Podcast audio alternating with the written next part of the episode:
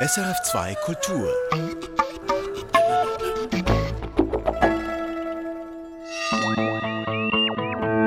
Wissenschaftsmagazin. Ausgang ungewiss. Das Rennen um die Wunderbatterie läuft und läuft und läuft. Schnelle Brüter, Krakenmütter nutzen warme Quellen als Brutbeschleuniger. Und unsichere Zukunft. Forschende aus der Ukraine versuchen in der Schweiz anzukommen.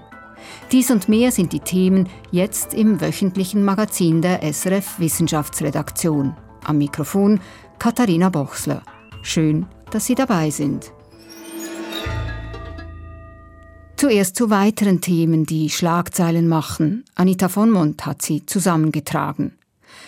Da geht es zum Beispiel um ein kleines Teilchen, das PhysikerInnen gerade weltweit zünftig in Schwingung versetzt, das W-Boson. Dieses Elementarteilchen wurde einmalig präzis vermessen mit Daten des US-amerikanischen Fermilab mit Schweizer Beteiligung. Das 400-köpfige Vermessungsteam hat dabei eine Überraschung erlebt. Das winzige W-Boson ist in den Dimensionen der kleinsten Teilchen gewichtsmäßig ein richtiger Brocken und damit viel schwerer als bisher angenommen. Anita, warum ist dieses physikalische Gewichtsproblem so einschneidend? Dieses W-Boson ist ein wichtiges Teilchen. Es gilt als Botenteilchen, als Vermittler einer der vier Grundkräfte der Physik, nämlich der schwachen Kernkraft, die Atome zerfallen lässt. Und dieses Elementarteilchen gilt auch als Schlüsselbaustein des sogenannten Standardmodells der Teilchenphysik. Also jener Theorie, auf der maßgeblich unser heutiges Verständnis des Kosmos beruht, speziell des Mikrokosmos, mit all den subatomaren Teilchen, die in und außerhalb von uns vorkommen. Und um zu deiner Frage zu kommen, die neue Messung, die zeigt letztlich, das W-Boson ist deutlich schwerer, als es gemäß Standardmodell sein sollte. Und das weckt natürlich Zweifel an dieser ganz grundlegenden Theorie. Zweifel am Standardmodell gibt es ja schon länger und auch Zeichen, dass es eine Physik gibt, die über das Standardmodell der Teilchenphysik hinausgeht. Sicher, ja. Also zum Beispiel versucht man ja schon länger vergeblich, die dunkle Materie damit zu erklären und anderes. Was jetzt aber spannend ist, in jüngster Zeit häufen sich Beobachtungen wie die zum W-Boson. Gerade vor einem Jahr war ebenfalls das Fermilab und auch das CERN bei Genf in den Schlagzeilen. Damals ging es um Myonen und B-Mesonen und all diese neuen Messungen geben immer stärkere Hinweise darauf, dass es im Mikrokosmos noch ganz unbekannte Teilchen und auch Kräfte geben könnte und dass man das Standardmodell ausweiten, vielleicht sogar ersetzen müsste. Vielleicht sagst du und Hinweise, wie sicher sind denn diese neuen Messungen? Die neueste zum W-Boson scheint relativ sicher zu sein. Aber auch hier gilt, wie bei den anderen, die ich erwähnt habe, außergewöhnliche Behauptungen erfordern außergewöhnliche Beweise. Es braucht noch eine zusätzliche, unabhängige Bestätigung. Ja, und wer liefert die? Das W-Boson wurde vor 40 Jahren in der Schweiz am CERN entdeckt und in einem Begleitartikel zur neuen Studie zu diesem Teilchen im Magazin Science schreibt ein Vertreter des CERN mit einem Kollegen, man habe langjährige Daten, mit denen man das W-Boson im Prinzip sogar noch präziser untersuchen könnte als jetzt. Ohnehin wird man vom CERN in den nächsten Wochen wieder mehr hören, denn dann wird der dortige Teilchenbeschleuniger LHC nach einer Aufrüstung wieder hochgefahren. Zu was ganz anderem, Anita. Dieser Tage wurde in China ein prominenter Häftling entlassen. Das ist der Genforscher He Jiankui. Vor vier Jahren schockierte er die Welt, als er verkündete, er habe mit der Genschere CRISPR die ersten genmanipulierten Babys geschaffen. Diese Zwillingsmädchen, auf die später noch ein drittes Baby folgte, die seien nun immun gegen HIV dank der von ihm vorgenommenen Keimbahnveränderungen, die vererbbar sind. Diese Menschenexperimente stießen auch in China auf großes Unverständnis und ein chinesisches Gericht hat He daneben zu drei Jahren Gefängnis verurteilt. Nun ist er also wieder frei. Was weiß man? Was wird er tun? Da ist noch nichts bekannt. Es gibt auch nach wie vor nur sehr wenige Informationen, wie die Babys seinerzeit überhaupt entstanden sind und wie es ihnen heute geht. Aber zwei angesehene chinesische Wissenschaftler haben nun gegenüber anderen Wissenschaftlerinnen und chinesischen Politikern erstmals einen Vorschlag gemacht, wie man mit der besonderen Situation der Kinder umgehen könnte. Sie regen laut dem Magazin Nature ein Forschungsprogramm an, in dem die Kinder regelmäßig genetisch untersucht werden sollen auf mögliche Anomalien hin. Das hat international zum Teil positive Reaktionen ausgelöst, aber auch Kritik, die Kinder könnten zu stark überwacht werden. Aber es scheint nun immerhin eine Debatte über den Umgang mit diesen Kindern in Gang zu kommen. Und jetzt hast du noch eine Meldung über eine Spinne für uns parat. Über Guriurius minuano. So heißt eine neu entdeckte Spinnenart aus Südamerika. Eine Springspinne ist das. Behaart mit großen Augen jagt sie auf Büschen und Bäumen nach Insekten und anderer Beute. Das Besondere nun, es ist die 50.000. Art, die dem Weltspinnenkatalog mit Sitz im Naturhistorischen Museum Bern gemeldet wurde. Man sei jetzt etwa in der Halbzeit, vermuten die Fachleute. Nochmals so viele Spinnenarten gebe es noch zu entdecken. Bei den Spinnen gibt es also eine große Artenvielfalt. Ja, und sie haben auch eine große ökologische Bedeutung. Sie fressen pro Jahr bis zu 800 Millionen Tonnen Insekten und sind damit die wichtigsten Regulatoren der Insektenpopulationen. Auch für uns Menschen ist das zentral.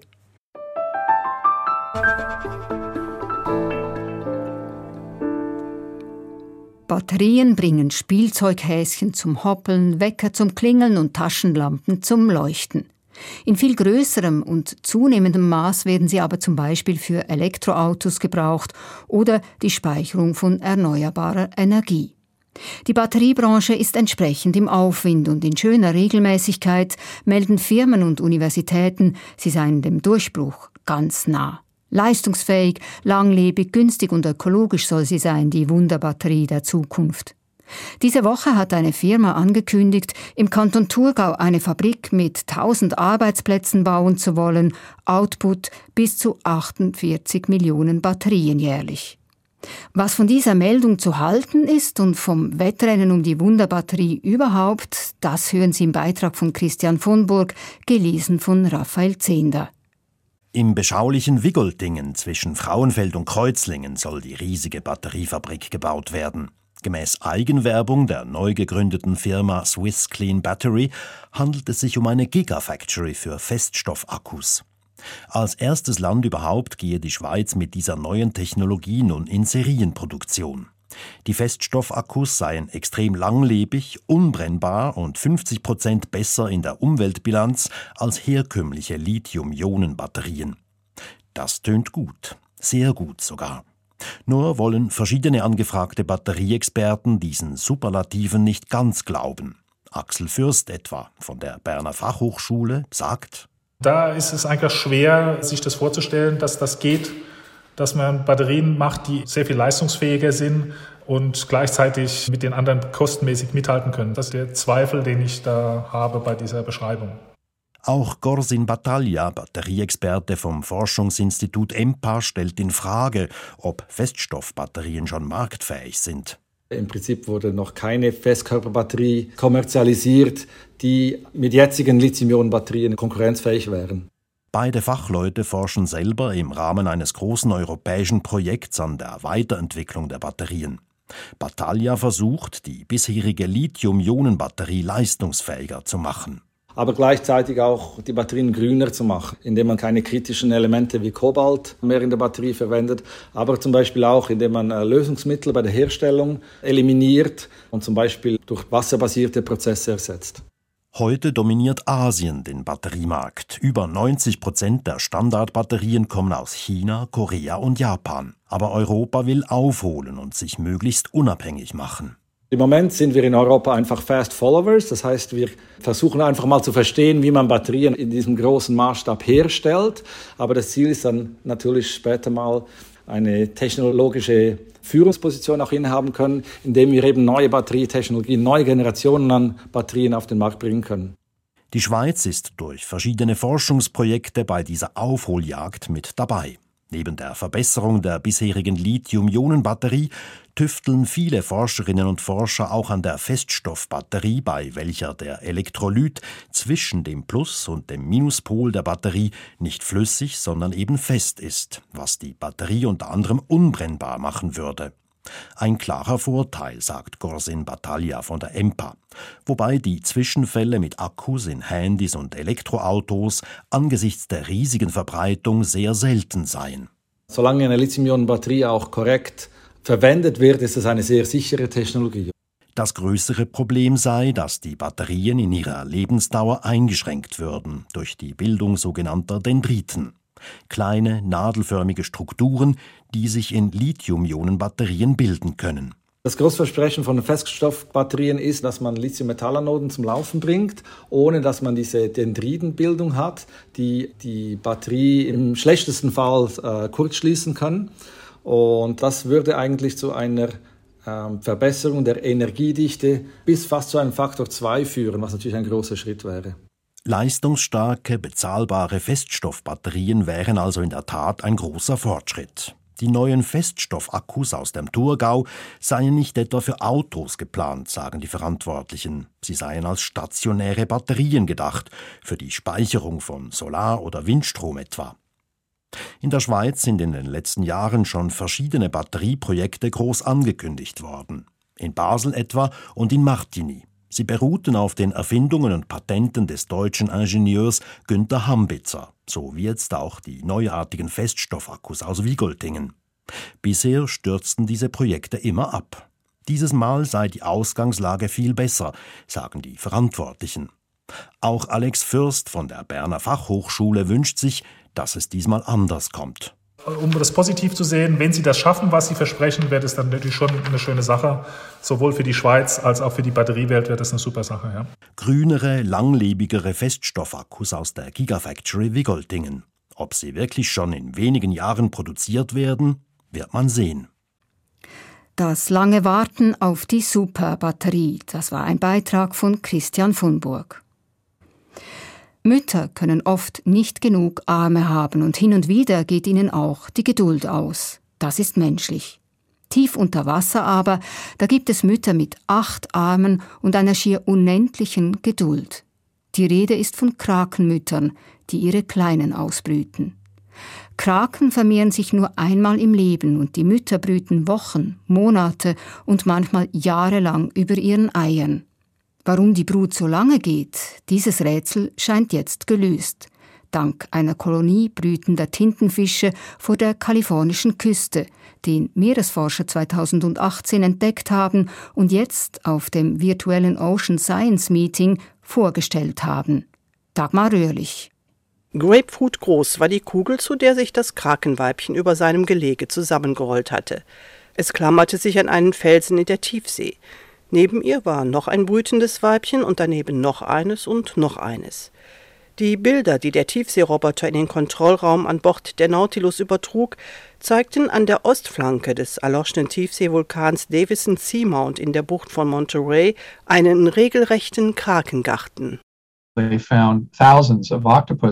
Die Forscher fanden tausende brütende Tiefseekraken der Art Mus octopus robustus und nicht nur das. Sie sahen um sie herum schimmerndes Wasser. Dort musste also warmes Wasser aus dem Fels kommen. Beschreibt der Meeresbiologe Jim Barry vom Monterey Bay Aquarium Research Institute in Moss Landing. Er war 2018 zwar nicht selbst an Bord des Schiffs gewesen, er leitet jedoch seitdem die Forschungen im Krakengarten. Damals konnte der Roboter nicht nah genug an die Felsen gesteuert werden, um die Wassertemperatur zu messen. Das ist inzwischen passiert. Während das Tiefseewasser dort eine Temperatur von 1,6 Grad Celsius hat, ist das, was in diesem Krakengarten aus dem Fels sickert, 10 bis 11 Grad warm. Und die Sauerstoffkonzentration ist nur halb so groß wie im Bodenwasser drumherum. Die Forscher wissen nun auch, dass sich an der Vulkanflanke erwachsene Tiere versammeln. Männchen, aber vor allem sind es Weibchen, die meisten von ihnen in der typischen Brutposition. And questions is why are they using these warm seeps? What's the big deal? Die Frage ist, warum sie diese warmen Quellen nutzen. Ist es einfach so, dass sie in den Weiten der Tiefsee einen Sammelplatz haben, dass sie sich an nackten Fels klammern können, oder liegt es an der Temperatur? Die Temperatur scheint der entscheidende Faktor zu sein, denn Forschungen haben gezeigt, dass die Brutperiode eines Oktopusses direkt von der Wassertemperatur abhängt. Die Dauer wächst exponentiell, und zwar je kälter das Wasser ist. Bei einer Wassertemperatur von drei Grad konnten die Meeresbiologen des Instituts beobachten, dass es mehr als vier Jahre dauert, ehe die kleinen Oktopusse schlüpfen. Diese Tiere dort unten leben in 3,2 Kilometern Tiefe und bei einer Wassertemperatur von 1,6 Grad würde es mehr als zwölf Jahre dauern, ehe die Jungen schlüpfen. Aber alle Weibchen, bei denen wir die Wassertemperatur gemessen haben, brüteten in Temperaturen zwischen 5 und 10 Grad Celsius. Den Berechnungen zufolge müsste die Brutdauer dann rund 600 Tage betragen. Und genau das haben wir auch gefunden. Die Jungen schlüpfen in etwa 600 Tagen aus ihren Eiern. Dass es sich bei den Müttern immer um ein und dasselbe Weibchen handelt, das ließ sich anhand von Narben feststellen. Das sauerstoffarme Wasser scheint ihnen nichts auszumachen, ihre Atemfrequenz ist nicht erhöht. Now, what's the big deal with brooding faster? Why is that valuable? Was hat es nun mit dem schnelleren Brüten auf sich? Warum hat sich dieses Verhalten entwickelt? Nun, wenn man sich vorstellt, dass man 100 Eier legt, von denen jedes Jahr 10 Prozent sterben, und man sitzt zwölf Jahre auf dem Nest, dann ist fast niemand mehr übrig, der schlüpfen kann. Wir wissen nicht genau, wie hoch die Sterblichkeitsrate bei den Eiern ist, die sich unter diesen Weibchen entwickeln. Aber wir wissen, dass sie nicht gleich Null ist, weil es Infektionen gibt, Raubtiere oder auch thermischen Stress, wenn die Temperatur an den Quellen einmal zu hoch steigt. Uh, Dass die Gefahr besteht, hat eine andere Forschungsfahrt gezeigt vor Costa Rica. Auch dort brütet Muus octopus robustus an warmen Quellen. Allerdings ist die Temperatur des ausströmenden Wassers höher und die Eier entwickelten sich nicht. Sie wurden im wahrsten Sinne des Wortes gekocht. Brutunfall am Meeresboden. Dagmar Röhrlich über die Ausdauer und den Einfallsreichtum von brütenden Kraken.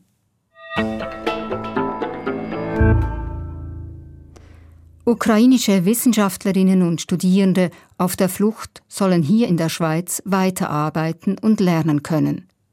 Der Schweizerische Nationalfonds SNF unterstützt sie mit 9 Millionen Franken, damit sie hier leben und forschen können.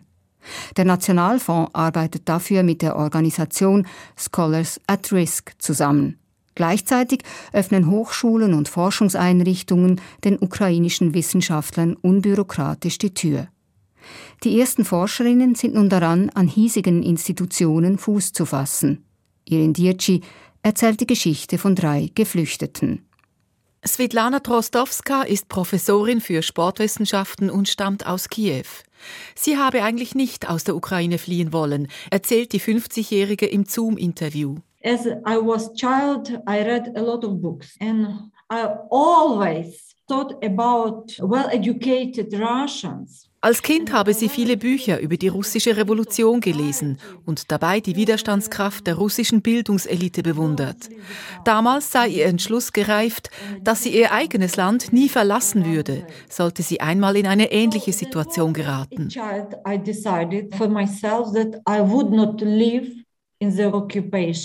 Doch dann wurde es in Kiew lebensgefährlich. Svetlana Drostowska flüchtete mit ihrem Mann und den 17-jährigen Zwillingstöchtern zunächst in den Westen der Ukraine.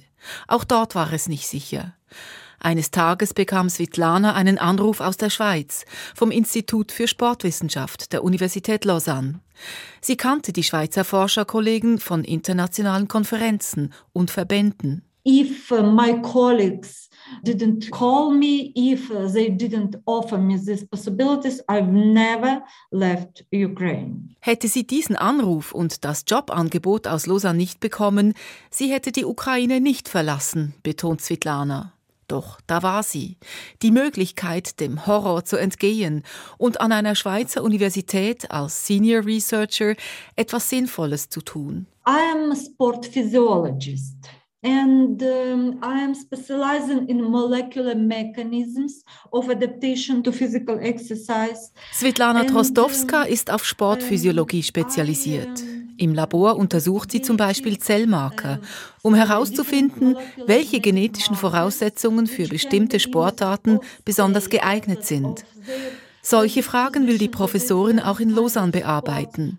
Ihr Projekt am Institut für Sportwissenschaft finanziert der Nationalfonds.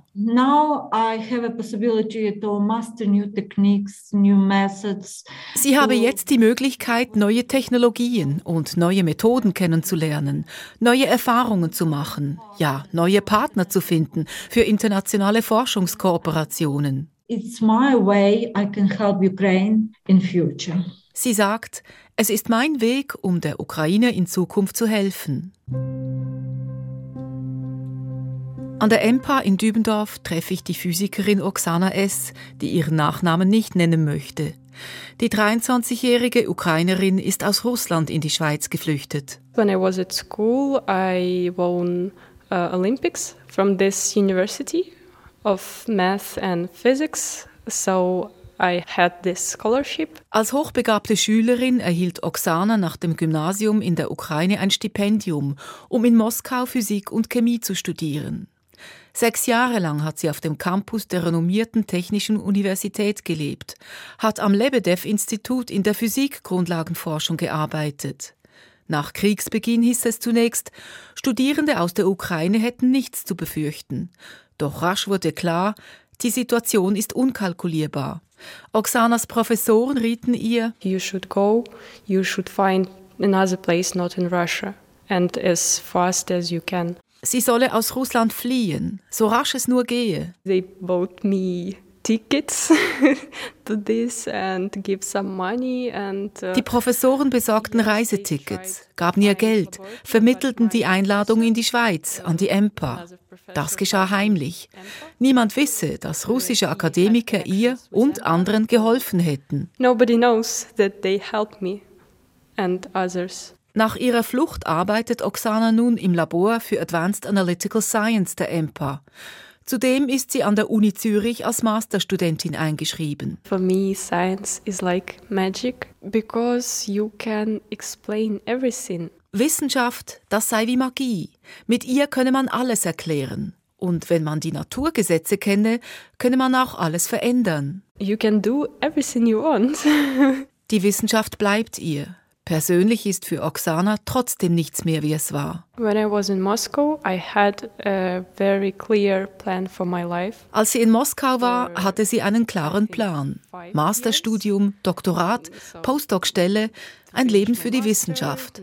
Auch das habe der Krieg zunichte gemacht. And then just my life was broken and now I have no plans and I even don't want to plan. Sie sagt, ich habe keinen Plan. Ich will nicht mehr planen. Auch Oksana Rutschinska ist auf Einladung einer Forschungskollegin in die Schweiz gekommen, an die Universität Fribourg. Oksana Rutschinska ist 52 Jahre alt und Professorin an der nationalen WN Karasin Universität in Charkiw. I have been working at this university since 1994 and I've done uh, a lot of Dort arbeitet sie seit 1994 am Departement für alte und mittelalterliche Geschichte. Sie ist spezialisiert auf die Geschichte der Antike und lehrt eine Vielfalt von Fächern und Themen. Kulturen der Antike, Einführung in die altgriechische Sprache, Kulturgeschichte der antiken Städte an der Schwarzmeerküste, Religionsgeschichte und vieles mehr. Sie hat viele Bachelor- und Masterstudierende bei ihren Abschlüssen betreut und auch Doktorandinnen.